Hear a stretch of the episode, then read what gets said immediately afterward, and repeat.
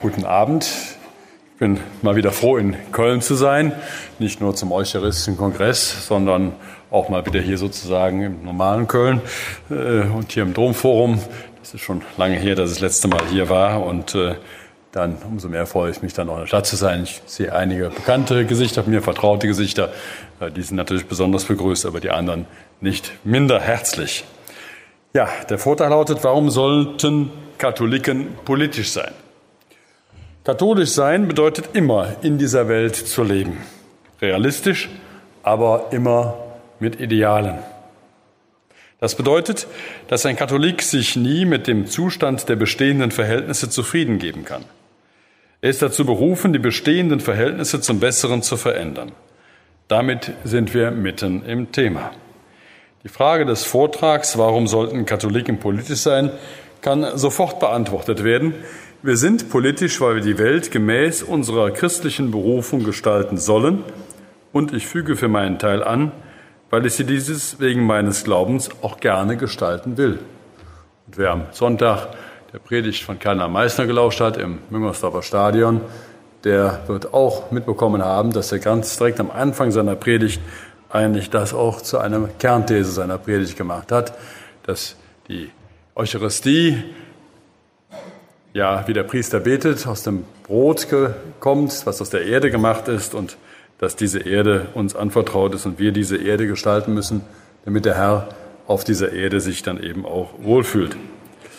Jeder Katholik muss nach seinen Möglichkeiten seinen Beitrag dazu leisten, dass die Gesellschaft und die staatliche Gemeinschaft insgesamt sich gut entwickelt, und zwar in allen sogenannten Kultursachbereichen, in allen Ich-Du-Beziehungen, in der Familie, in der Wirtschaft, in Bildung und Erziehung, Umwelt und Arbeitswelt, Medien, in der Sorge um eine gute Infrastruktur, um nur einige Beispiele zu nennen.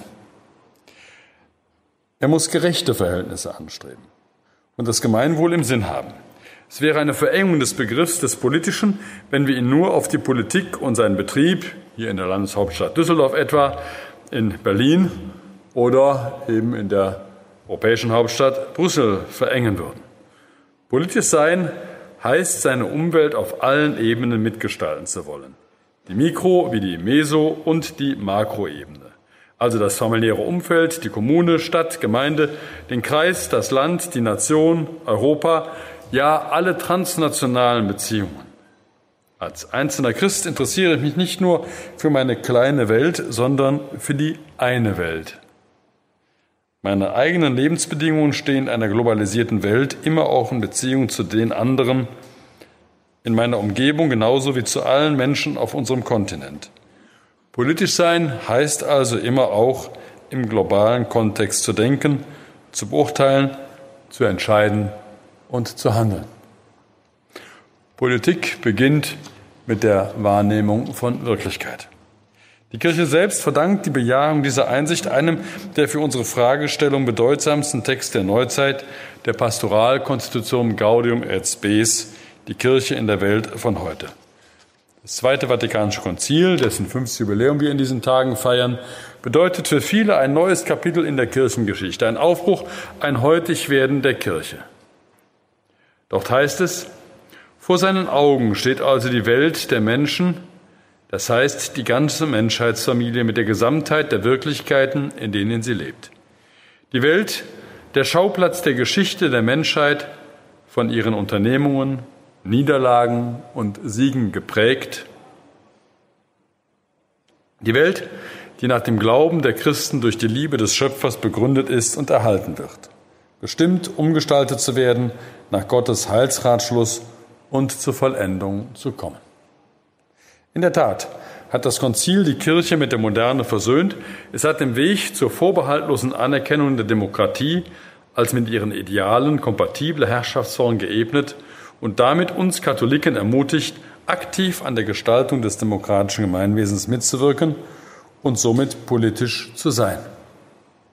Wesentlich dafür war die Anerkennung eines berechtigten Pluralismus, der zum Wesensmerkmal moderner Demokratien gehört. Dazu merkte der frühere Präfekt der Glaubenskongregation, damals hieß er noch Josef Ratzinger, in einem Aufsatz an, Die Achtung der Freiheit jedes Einzelnen erscheint uns ganz wesentlich darin zu bestehen, dass die Wahrheitsfrage nicht vom Staat entschieden wird. Wahrheit, also auch die Wahrheit über das Gute, erscheint nicht als gemeinschaftlich erkennbar, sie ist strittig. Zitat Ende. Bei seiner Rede vor dem Deutschen Bundestag als Benedikt XVI. während seines Deutschlandsbesuchs 2011 hat er diese Sicht bestätigt. Die Demokratie verzichtet folglich auf einen eigenen absoluten Wahrheitsanspruch. Das muss sie, sonst besteht die Gefahr, dass sie totalitär wird. Das haben wir ja in der DDR erlebt und das erleben wir auch in Ländern, die sich Theokratie nennen, wo im Grunde genommen die Religion zum alles und alleinigen bestimmenden Merkmal dessen wird, was im Staat erlaubt ist. Und wer dann nicht dieser Religion folgt, hat das Nachsehen.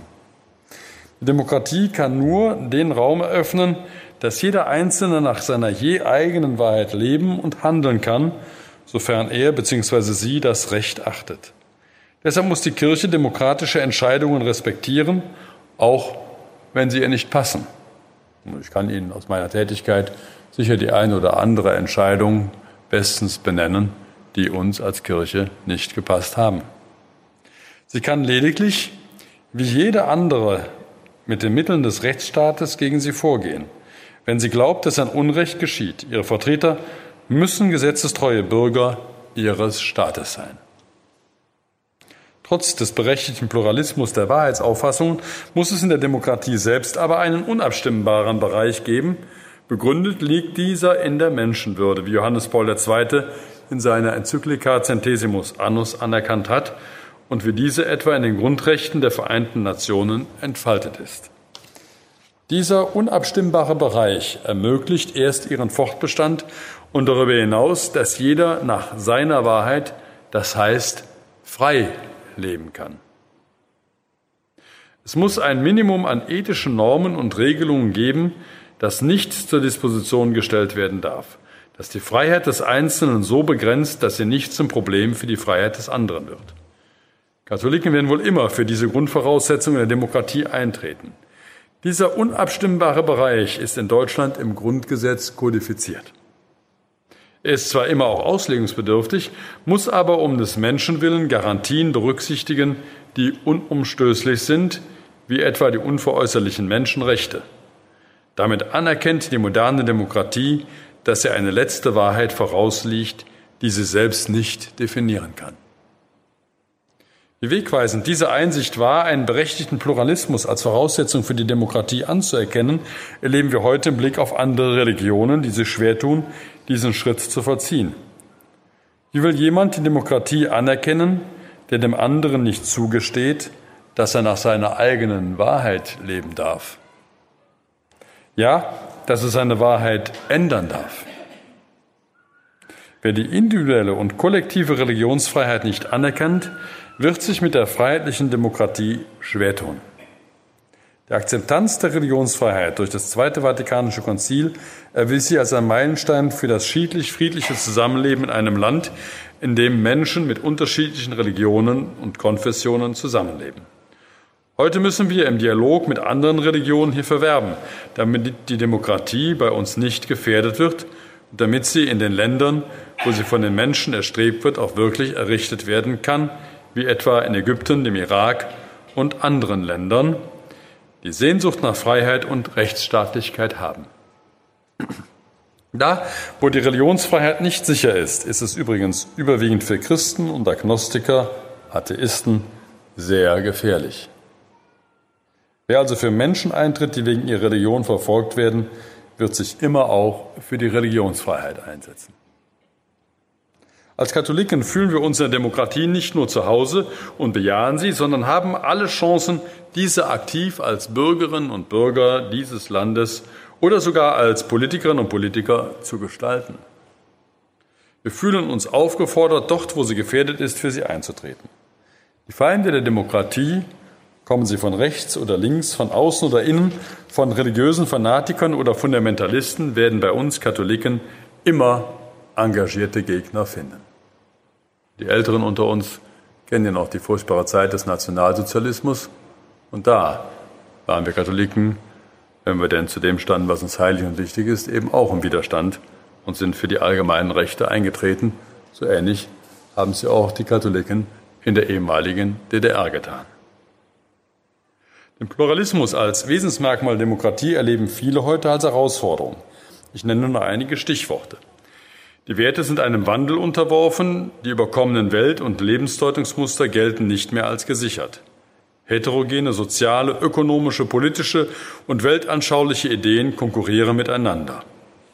Das Christentum ist im Rückgang. Viele sind sich ihrer Wahrheit nicht mehr sicher.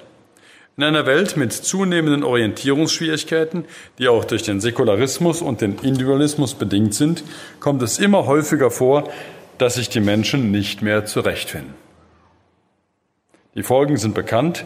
Ihre Schlagwörter sind zum Beispiel Schwinden der Bindungsfähigkeit, hohe Quote der Ehescheidungen, Abnehmen der Rechtstreue, Korruption, Verlust der Tugenden, Rückzug in die Innerlichkeit, ins Private, Flucht in Alkohol und Drogen, Leben in parallel und virtuellen Welten und so weiter. Ich will aber nicht in einen allgemeinen Kulturpessimismus verfallen. Das bloße Klagen über den Verlust von Orientierung und christlichem Ethos ist alt, im Grunde genommen langweilt auch und hat keine Perspektive. Und wir sollten nicht mit dem Finger auf andere zeigen, um uns besser zu fühlen, denn schließlich gibt es auch in der Kirche viele, die trotz ihres christlichen Glaubens unter Orientierungsschwierigkeiten leiden. Das drückt sich etwa in der Wiederentdeckung eines restaurativen Ästhetizismus aus, in einer Sehnsucht am Festhalten am Überkommenen, in einer Angst vor neuen pastoralen Strukturen, in einem Rückzug in eine, ich nenne sie mal Kuschelkirche, bei Jung und Alt oder im Träumen von einer Konzilskirche, die es so nie gegeben hat, außer auf wohligen Berberteppichen unter Kieferholz getäften Wohnzimmerdecken mit Keramikvasen und Kerzenstein bei Jude statt Plastik, sowie Tee und Birchermüsli. Ja, das gibt es auch bei uns. Die Sehnsucht nach Geborgenheit angesichts der vielen Umbrüche unserer Zeit und damit einhergehend den Rückzug in geschlossenes Milieu mit dem Wunsch nach Behaglichkeit. Da ist auch im Grunde genommen nichts gegen einzuwenden, wenn es nicht nur oftmals so unpolitisch daherkäme. Wenn dieses Schmoren im eigenen Saft nicht mehr von dem Willen gekennzeichnet ist, Welt zu gestalten, dann dankt das Christentum in seiner Relevanz ab. Mir wäre das bis zu einem gewissen Grad noch egal, weil es außerhalb der Kirche schließlich viele Menschen guten Willens gibt, wie das Konzil konstatiert, die diese Welt gut gestalten wollen. Und, das sage ich mit einem kleinen Augenzwinkern, weil es ja schließlich noch mein Büro, also das Kommissariat der deutschen Bischöfe in Berlin gibt, das darauf achtet, dass wir als Kirche politisch weiterhin relevant sind. Unerheblich wäre diese Haltung für die Kirche, wenn das Leben in der heilen Welt innerkirchlicher Wohlgefälligkeiten nicht zugleich so unmissionarisch daherkommen würde. Man traut sich nicht mehr für das Evangelium auf den Straßen und Plätzen der Welt, ja auch in den Medien einzutreten. So gesehen war der Eucharistische Kongress jetzt dieser Tage da eine rühmliche Ausnahme. Aber Hand aufs Herz, keiner wird mich ja jetzt hier allzu heftige Kritik, Freude an diesem wunderbaren Ereignis schelten. Die Teilnehmerzahlen waren nun außer alles, außer alles andere als überzeugend. Und die Teilnehmer selber, sie fühlen sich auch eher in der Geborgenheit einer Kirche wohl. Und bisweilen hatte ich den Eindruck, dass sie sich nicht so sehr für die Gestaltung der Welt interessieren, sondern sich hauptsächlich für religiöse Einkehr, was aus Anlass dieses Ereignisses legitim ist, was aber grundsätzlich für einen Christen nicht die Maxime sein kann. Bisweilen ärgert es, wenn unsere Vertreter daherkommen, als wenn sie nicht in der Welt von heute lebten. Die Kirche muss immer in der Welt engagiert sein und immer den Anspruch haben, diese zu gestalten, sei es durch die Pastoral in den Gemeinden, sei es in den Einrichtungen der Caritas bzw. Diakonie, sei es in Schule oder Hochschule, sei es durch die Orden oder das Bistum, die Verbände und Räte. Eine Kirche um ihrer Selbstwillen hört auf, Kirche zu sein. Und ich sage es auch sehr selbstkritisch, wenn unsere Vertreter der Kirche in Talkshows eine schlechte Figur machen, weil sie entweder schlecht vorbereitet sind oder weil sie den Themen dieser Welt nicht auskennen, dann nützt uns das auch nichts, dass sie da sitzen. Ich komme zurück zum Pluralismus und seinen Herausforderungen für uns Katholiken als politische Akteure. Denn es gibt neben dem Pluralismus als Phänomen moderner Gesellschaften längst auch einen Pluralismus innerhalb der Kirche, bedingt durch das schwindende Bekenntnis zu wesentlichen Inhalten des Glaubens, durch die Auswahl von Glaubenswahrheiten zur Bestimmung des eigenen Glaubens, durch die Wahl der Lebensstile und Sinndeutungsmuster, durch das Leben in unterschiedliche Milieus, die nicht mehr nur durch das Hineingeborensein prädiszipliniert sind, sondern durch Erlebnisse, Einstellungen, Bildung und andere Faktoren ausgesucht werden. Umfragen belegen, etwa, dass selbst praktizierende Katholiken sich heute schwer tun, an den dreifaltigen Gott zu glauben. Dass die meisten die überkommenen Auffassungen zur Sexualmoral nicht mehr akzeptieren und danach leben, ist eine Binsenwahrheit und diese Erkenntnis erschüttert wohl heute nicht mal mehr den Papst. Auch das Festhalten des Lehramtes an der Unauflöslichkeit der Ehe gilt vielen Katholiken als alter Zopf. Diese unterschiedlichen Einstellungen müssen uns nicht verunsichern. Es gibt schon lange, wahrscheinlich war das auch schon immer so, wenn ich etwa an die Dispute der ersten Jünger in der Apostelgeschichte denke, von denen uns ja gerade in der Osterzeit immer wieder auch berichtet wurde, etwa die Dispute der ersten Jünger in der Apostelgeschichte ein Pluralismus innerhalb des Katholizismus. Auch die Art, wie das Katholischsein gelebt wird, folgt nicht mehr einheitlichen Mustern. Welten liegen oftmals zwischen den Besuchern von Katholikentagen, dem Eucharistischen Kongress, Diözesanforen, Dialogveranstaltungen, Weltjugendtagen, Ministrantentagen, Besuchern von Wallfahrten nach Kevela, Fatima, Lucht oder gar Medjugorje. Da gibt es, wenn auch nur in kleinen Gruppen, Fans der alten Messe, die haben sich oft mit den Anhängern von der Seekreisen wenig zu sagen. Das große Heer der Kirchenforen lebt wiederum in andere Milieus. Man kann sich gut katholisch fühlen und trotzdem lieber zum FC gehen, auch wenn er nur in der zweiten Liga stiehlt oder Fortuna oder auf Schalke sein, als in der Sonntagsmesse. Auch politisch liegen Katholiken längst weit auseinander. Äußerungen von Pax Christi passen mit denen der Soldatenseelsorge bisweilen nicht zusammen. Wer sich für die eine Welt, den Umweltschutz, die richtige Ernährung kümmert, hat nicht unbedingt Interesse am nächsten Bibelkreis. Oder Ökumenekreise dümpeln vor sich hin, während die Zahl der konfessionsverschiedenen Ehen ständig ansteigt. Manche Kolping-Familie und Frauengemeinschaften, Kirchenchöre oder Jugendverbände kämpfen ums Überleben, andere prosperieren. Neue geistliche Gemeinschaften entstehen, alte Orden verschwinden. Das Bild der Kirche könnte nicht pluraler und bunter gezeichnet werden. Wenn ich falsch liege, bitte protestieren Sie. Bei all diesen unterschiedlichen Entwicklungen und Ungleichzeitigkeiten gibt es dann aber erstaunlicherweise doch immer die heimliche Erwartung, dass wir Katholiken uns in der Politik durchsetzen. Und zwar einmütig. Wie soll das gehen? Angesichts der vielen unterschiedlichen Auffassungen. Wenn man immer nur genau wüsste, ob und gegebenenfalls was sich die Leute so wünschen und ob wir alle das Gleiche wünschen. Heute tritt ein inhaltlicher Pluralismus in allen gesellschaftlichen, ökonomischen und politischen Fragen, auch in der Kirche, immer offener zutage. Katholiken vertreten alle überall sehr unterschiedliche Auffassungen. Wie soll es auch anders sein? Einige Beispiele. Gibt es eine katholische Bankenrettung? Okay, wenn die Vatikanbank gerettet würde, wäre uns ja allen schon geholfen. Aber das ist ein individuelles, ein kleines Problem und hat mit dem, was heute im Bundesverfassungsgericht diskutiert wird, relativ wenig zu tun. Gibt es einen katholischen Weg zur Rettung des Euros? Es gibt dazu grundsätzliche katholische Positionen. Ja zur Einigung Europas, Europa eine Seele geben, Europa ein Friedensprojekt. Das stimmt. Da haben wir Katholiken auch entschieden dazu beigetragen. Dazu kann man auch noch möglichst ökumenisch aus Sicht der Kirchen einiges mehr sagen. Das ein oder andere Grundsatzpapier kann dazu noch verfasst werden. Aber exklusiv katholisch wird das nicht. Das, was in diesen Papieren der Bischöfin gesagt wird, ist oft so allgemein, dass es eigentlich von allen Menschen guten Willens vertreten wird. Vielleicht ist Ihnen auch schon mal aufgefallen, dass kirchliche Papiere zur Politik oder Wirtschaft, egal ob evangelisch, katholisch oder gar ökumenisch, immer von allen Seiten gelobt werden. Entweder sind sie tatsächlich so genial oder jeder kann sich darin ohne Probleme wiederfinden, weil sie wenig anstößig sind oder man sucht sich einfach aus, was einem gefällt. Ein anderes Beispiel. Wie wollen Sie die demografische Entwicklung umkehren oder wie den Sozialstaat zukunftsfest machen?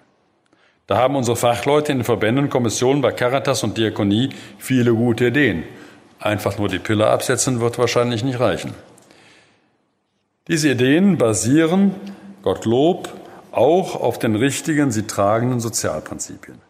Gemeinwohl, soziale Gerechtigkeit, Subsidiarität und seit neuestem auch noch Nachhaltigkeit. Das reicht, um Kriterien für Reformen zu artikulieren. Die Höhe für den Mindestlohn in der Pflege kriegen Sie zum Beispiel damit aber noch nicht ausgehandelt.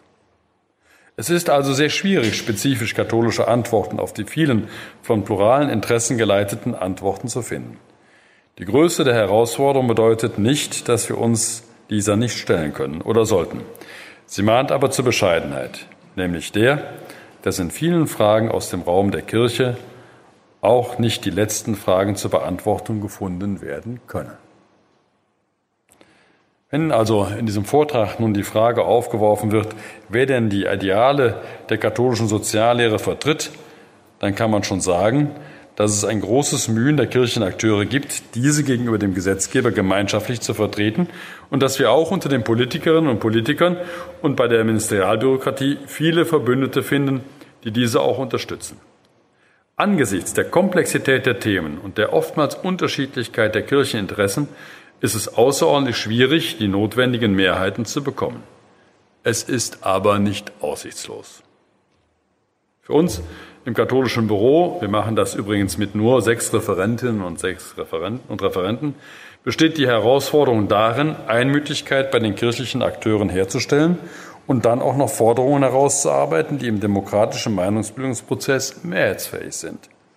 Egal in welcher Konstellation gerade, und das noch egal in welcher Konstellation gerade regiert wird.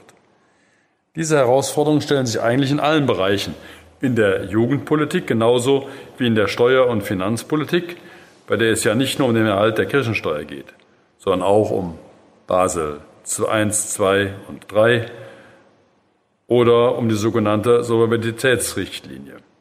Wir kümmern uns um die Antidiskriminierungsrichtlinie in Brüssel, um den Erhalt und die Weiterentwicklung des Kirchendienstes und Arbeitsrechts. Wir interessieren uns für den Datenschutz. Wir verhandeln am runden Tisch für die Heimkinder wie an dem für die sexuell misshandelten Kinder. Wir geben Stellungnahmen ab und haben beim neuen Gesetz zur Beschneidung beraten, unsere jüdischen Freundinnen und Freunde, auch die islamischen Gemeinden. Wir haben, für die Ablehnung des neuesten Gesetzes zur Frage des Verbotes nur der Gewerbnisessenz beim Suizid sind wir eingetreten. Das scheint Gott sei Dank jetzt gelungen zu sein und wird diese Legislaturperiode nicht mehr kommen. Wir sammeln Geld für die Entwicklungszusammenarbeit unserer kirchlichen Hilfswerke beim Staat. Wir beraten die Politikerinnen und Politiker in Gewissensfragen, etwa wenn es um Lebensschutzfragen geht oder um die Fragen von Militäreinsätzen. Wir geben Stellungnahmen gegenüber dem Bundesverfassungsgericht, etwa beim Asylbewerberleistungsgesetz ab und begleiten nun auch das Gesetzesvorhaben der Bundesregierung hierzu. Die Themenreihe ließe sich unbegrenzt fortsetzen. Schlagen Sie die Tageszeitung auf. Es gibt eigentlich nichts, wofür wir uns nicht interessieren. Endlich wäre sie nur, diese Liste, wenn die Gesetzgebung in unserem Land einmal zum Stillstand käme. Aber das wird nach meiner Prognose erst am Ende der Welt sein oder falls unser Land mal untergehen sollte. Das Thema hat aber noch eine andere Facette. Der Einzelne, sofern er sich Gehör verschaffen kann, aber vor allem Gruppen, Verbände, Lobbyisten, Vereinigungen, Gewerkschaften, Parteien, Medien und andere Organisationen ringen um Einfluss und Macht, um die eigenen Interessen durchzusetzen. Und nun, Katholiken finden sich in den unterschiedlichen Organisationen, Gewerkschaften und Verbänden, aber auch in allen politischen Lagern wieder. Dort konkurrieren sie miteinander. Der Pluralismus in der Kirche hat auch dazu geführt, dass die sogenannten guten Katholiken, aber auch die Kirchenfernen sich längst nicht mehr vornehmlich in einer Partei, der CDU-CSU, engagieren. Es gibt sie überall. Bei der SPD, bei den Grünen, übrigens mehr und mehr bei der FDP, selbst vereinzelt bei den Linken und sogar bei den Piraten. Dort traf ich jüngst eine ganz engagierte KJGlerin. Daraus ergibt sich, dass jeder dort für seine Position der politischen Debatte wirbt. Es ist selbstverständlich, dass Katholiken miteinander konkurrieren. Sie ringen um den richtigen Weg. Katholische Ideale vertreten kann in diesem Zusammenhang nur bedeuten, dass der Glauben, seine Soziallehre und Ethik eine Orientierung zur Findung idealer Lösungen anbietet. Wobei wir das nicht überdehnen sollten. Denn nicht in jeder Regelung, etwa bei der Straßenverkehrsordnung oder im Baurecht, hat das etwas mit christlichem Glauben zu tun. In den meisten Fragen können sich dabei durch unterschiedliche selbstgewählte Ansichten inspirieren lassen. Bei Themen von hohem ethischen Rang orientieren sich die Menschen, katholisch oder nicht, an unterschiedliche Motivationen und Einstellungen zu Fragen des Lebens. Die dadurch entstehenden Konflikte sind teils grundsätzlich und weltanschaulich motiviert und gründen in unterschiedlichen Normvorstellungen und Lebensgestaltungsmustern. Es gibt nicht mehr nur in den pluralistischen Gesellschaften keine monistische Moralvorstellungen mehr, die von einer einzigen Wahrheit abgeleitet werden. Absolute Wahrheitsansprüche, ich sagte es am Anfang, werden abgelehnt, auch, und das ist das Neue, die der eigenen Kirche. Bisweilen ist das in der Demokratie zu einem Dilemma für die katholische Kirche geworden. Das Lehramt der katholischen Kirche beansprucht nach seinem Selbstverständnis, dass seine Positionen im politischen Meinungsbildungsprozess von Katholiken vertreten werden. In vielen Fällen ist das nun nicht mehr so oder nur partiell der Fall. Einige scheren sich gar nicht um das, was das Lehramt sagt. Andere ringen, wenn sie der Position nicht teilen und nicht durchsetzen können. So machen unsere Bischöfe zunehmend die Erfahrung, dass auch Katholiken die Positionen wegen abweichender Überzeugungen nicht vertreten wollen oder wegen notwendiger Kompromisse, die auch ein Wesensmerkmal der Demokratie sind, nicht durchsetzen können. Immer öfter gibt es für die katholische Position keine hinreichende Mehrheit.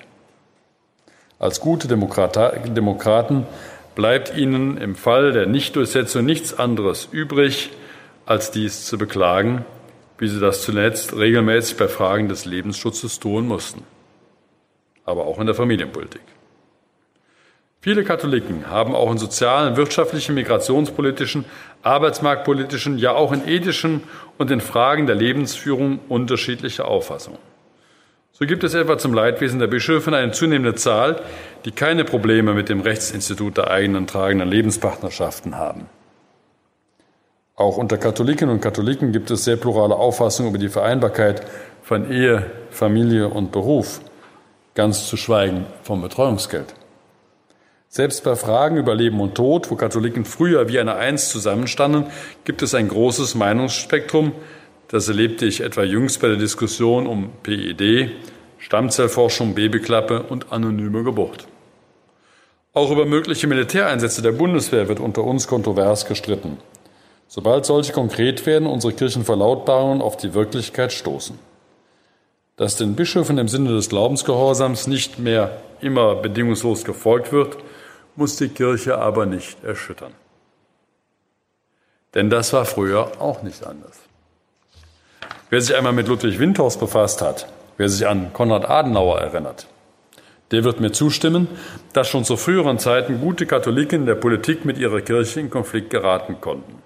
Nicht, weil sie Böses im Schilde führten, sondern weil sie schlicht anderer Auffassung waren. Das Depositum Fidei war davon übrigens meist gänzlich unberührt. Etwa, wenn es um die Durchsetzung von Religionsrecht geht oder in vielen anderen politischen Fragen. Außerdem ist es ja nicht so, dass die Auffassungen der Kirche überhaupt nicht zustimmungs- und mehrheitsfähig sind. Wenn die Haltung der Kirche zu dieser oder jener Frage rational einsichtig ist, klug und angemessen vorgetragen wird, findet sie meist weit über den engeren Kreis der katholischen Politikerinnen und Politikern viel Beachtung und meist auch Zustimmung. In der weit überwiegenden Anzahl der Gesetze, die ich seit nunmehr 13 Jahren begleite, waren wir entweder konsens- oder mehrheitsfähig. Die beiden Kirchen treffen mit ihren Einstellungen, Ideen und Idealen auf den Common Sense in der Gesellschaft. Ja, es gelingt oft, Themen überhaupt erst in die politische Debatte einzubringen und sie dann auch durchzusetzen. Nicht immer zu 100 Prozent, wie jüngst beim Betreuungsgeld, das von den katholischen Verbänden einst entwickelt wurde und nun leider nur bruchstückhaft umgesetzt wurde. Vielleicht folgt man uns irgendwann in zur Gänze. Ich bin übrigens fest davon überzeugt, dass es dann auf breitere Zustimmung stößt als in der jetzt realisierten Form, weil es nämlich eine sehr gerechte familienpolitische Maßnahme ist. Auch in der Migrationspolitik haben wir unsere tiefen Spuren hinterlassen. Vielleicht erinnert sich der ein oder andere hier daran, dass der damalige Kompromiss beim Zuwanderungsrecht erheblich von den Kirchen vermittelt wurde. Es waren schließlich auch die Kirchen, die entscheidend geholfen haben, dass die in Deutschland lebenden sogenannten Illegalen heute einen besseren Rechtsstatus haben und dass wir nun auch wieder, nachdem wir die irakischen christlichen Flüchtlinge aufgenommen haben, auch die syrischen aufnehmen, aber eben nicht nur die christlichen, sondern alle, die aus welchen Gründen auch immer verfolgt werden. Viele Initiativen der Entwicklungspolitik gehen nach wie vor von der Kirche aus. Dazu sind übrigens die eine Weltkreise in den Gemeinden ganz, ganz wichtig. Also stellen wir unseren Licht nicht unter den Scheffel. Bevor ich zum Schluss komme, möchte ich noch einmal auf unsere engagierten Katholikinnen und Katholiken im politischen Berlin eingehen. Es sind mehr als viele meinen.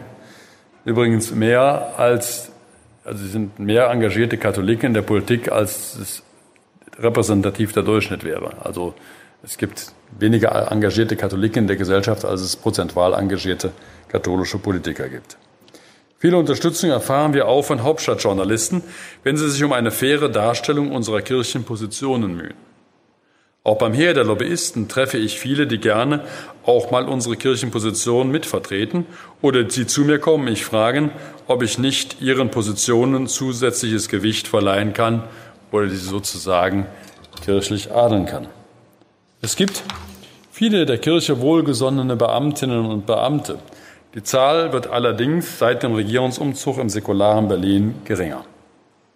Es gibt viele, die sich neu oder erstmals für die Kirche begeistern lassen. So habe ich jedes Jahr Konversionen oder Wiedereintritte, sogar Erwachsene taufen.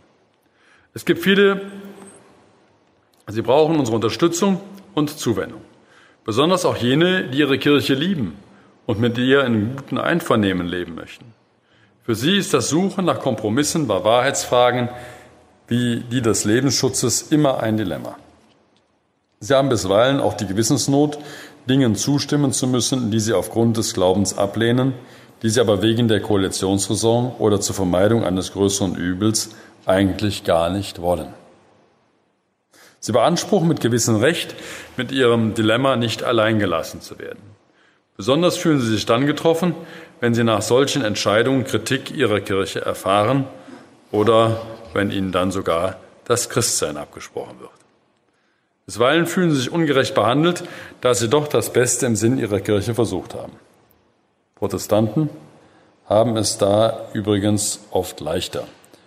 Da an sie nicht die Erwartung von ihrer Kirchenleitung herangetragen wird, sich in ihrem Sinne zu entscheiden, und da diese dann auch nicht so enttäuscht sind, wenn sie sich nicht durchsetzen, wie das ihre katholischen Schwestern und Brüder tun.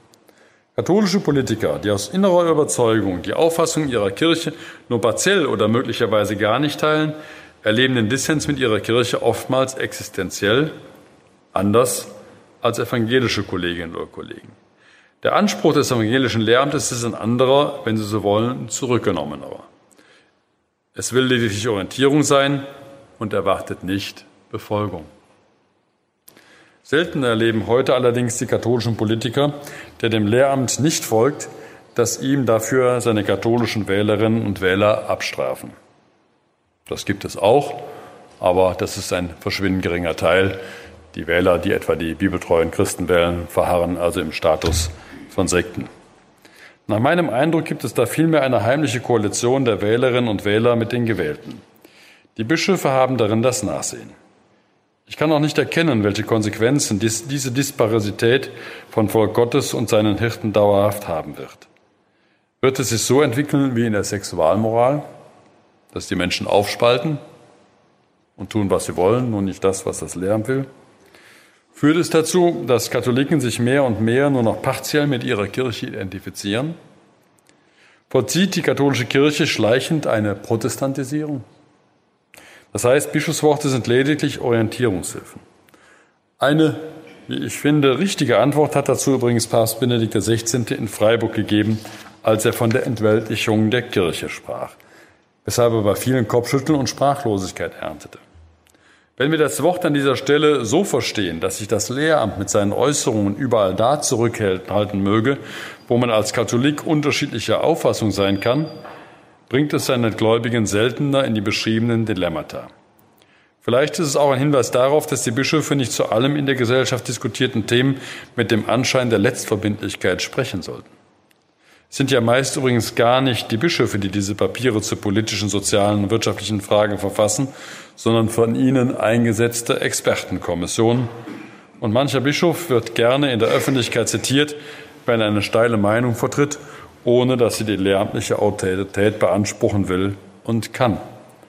Auch ein Bischof kann in politischen Fragen irren, so wie das übrigens eine evangelische, ich nenne sie mal Ex-Kollegin, auch tat, wenn sie etwa über das Unvollendete in Afghanistan resonierte. Das Programm der Entweltlichung wäre dann eine freiwillig auferlegte Selbstbeschränkung mit lehramtlicher Autorität, sich nur da in die Politik einzumischen, wo tatsächlich das Depositum Fidei betroffen ist. Das Wort von der Entweltlichung kann nur im Zusammenhang mit der Pastoralkonstitution Gaudium et Spes und der gesamten Tradition der katholischen Soziallehre interpretiert werden. Der Christ ist aufgefordert, im Geiste des Evangeliums, basierend auf den philosophischen und theologischen Erkenntnisquellen der Sozialverkündigung, die Welt zu gestalten. Seit dem Zweiten Vatikanischen Konzil versteht sich die Kirche nicht mehr als eine Societas Perfectas gegenüber der Welt, sondern als eine Kirche in der Welt. Gerade in unseren Tagen, in denen die Kirche ihre eigene Sündhaftigkeit erfährt, spüren wir, welche Entlastung diese Sicht für die Kirche selbst sein kann. Die Kirche anerkennt die Autonomie der verschiedenen Kultursachbereiche, die richtige Autonomie der Wirklichkeiten, ihre Eigengesetzlichkeiten, ihre eigenen Ordnung. Ich komme zum Schluss. Warum sollten Katholiken politisch sein? So lautete das Thema des Referats. Es bleibt dabei, was ich am Anfang gesagt habe, weil es unser Auftrag ist, die Welt zu gestalten. Und wenn ich das nächste Mal komme, dann sollte ich vielleicht den Vortrag auch besser etwas anders formulieren, denn dann sollte ich besser fragen, warum sollten Christen politisch sein?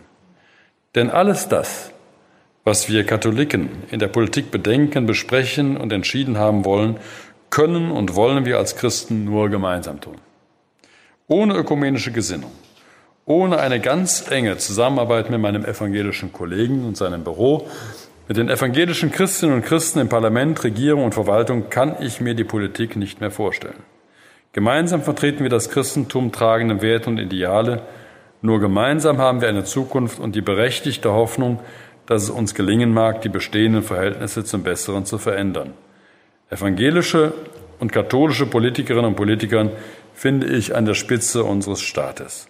wir sollten übrigens nicht darüber nörgeln, dass es zurzeit überwiegend evangelische Christen sind, sondern wir sollten uns darüber freuen, dass es eben bekennende, aktive, engagierte evangelische Christinnen und Christen sind, die oftmals das Gleiche wollen wie wir. Und da verdienen sie auch unsere Unterstützung. Ich glaube, wir sind als Christen gut beraten, überall da, wo wir zueinander gefunden haben, wo wir gemeinsam unterwegs sein können, es auch gemeinsam zu tun. Vielen Dank.